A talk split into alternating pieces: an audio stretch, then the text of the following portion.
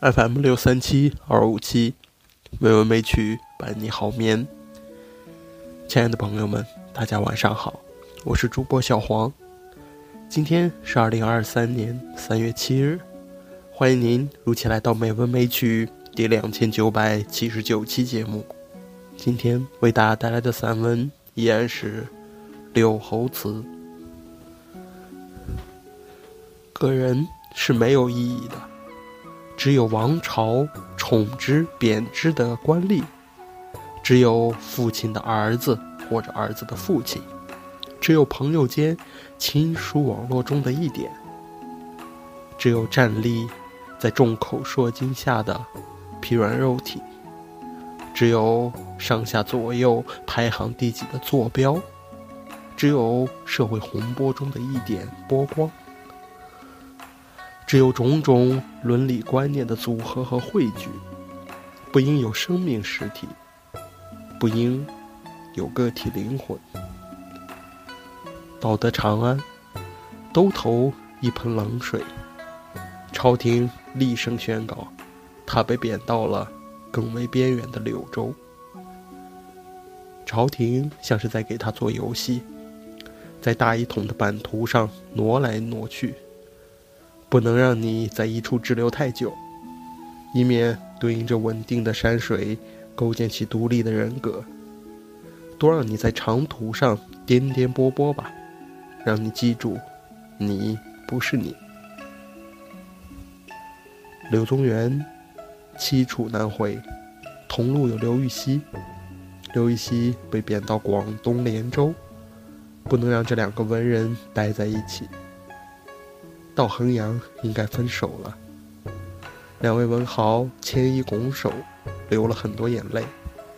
柳宗元赠别禹锡的诗句是。今朝不用临河别，垂泪千行变浊音。到柳州时，泪迹未干，嘴角也绽出一丝笑容，那是在嘲虑自己。十年憔悴到秦京，谁料翻为岭外行。悲剧上升到滑稽。这年他四十三岁。正当盛年，但他预料，这个陌生的柳州会是他的丧葬之地。他四处打量，终于发现了这个罗池，池边还有一座破损不堪的罗池庙。他无法预料的是，这个罗池庙将成为他的祭祠，被供奉千年。不为什么，就为他破旧相框里那一扎。皱巴巴的诗文。屈原自投于汨罗江，而柳宗元则走过汨罗江回来了。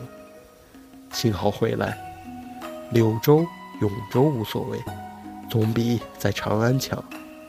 什么也不怕，就怕文化人格的失落。中国太寂寞。在柳州的柳宗元，宛如一个鲁滨逊。他有一个小小的、贬低的官职，利用着，挖了井、办了学、种了树、修了寺庙、放了奴婢。毕竟劳累，在四十七岁上死去。柳宗元晚年干的这些事，一般被称为政绩。当然也对，他的政绩有点特别，每件事。都按着一个正直文人的心意，依照所遇见的实情做出，并不考据何种政治规范。错了，又花笔墨加以阐释，疏浚礼义，文采斐然，成了一种文化现象。在这里，他已不是朝廷棋盘中一枚无生命的棋子，而是凭着自己的文化人格。营造着一个可人的小天地，在当代的中国，这种有着浓郁文化气息的小天地，如果多一些，该多好。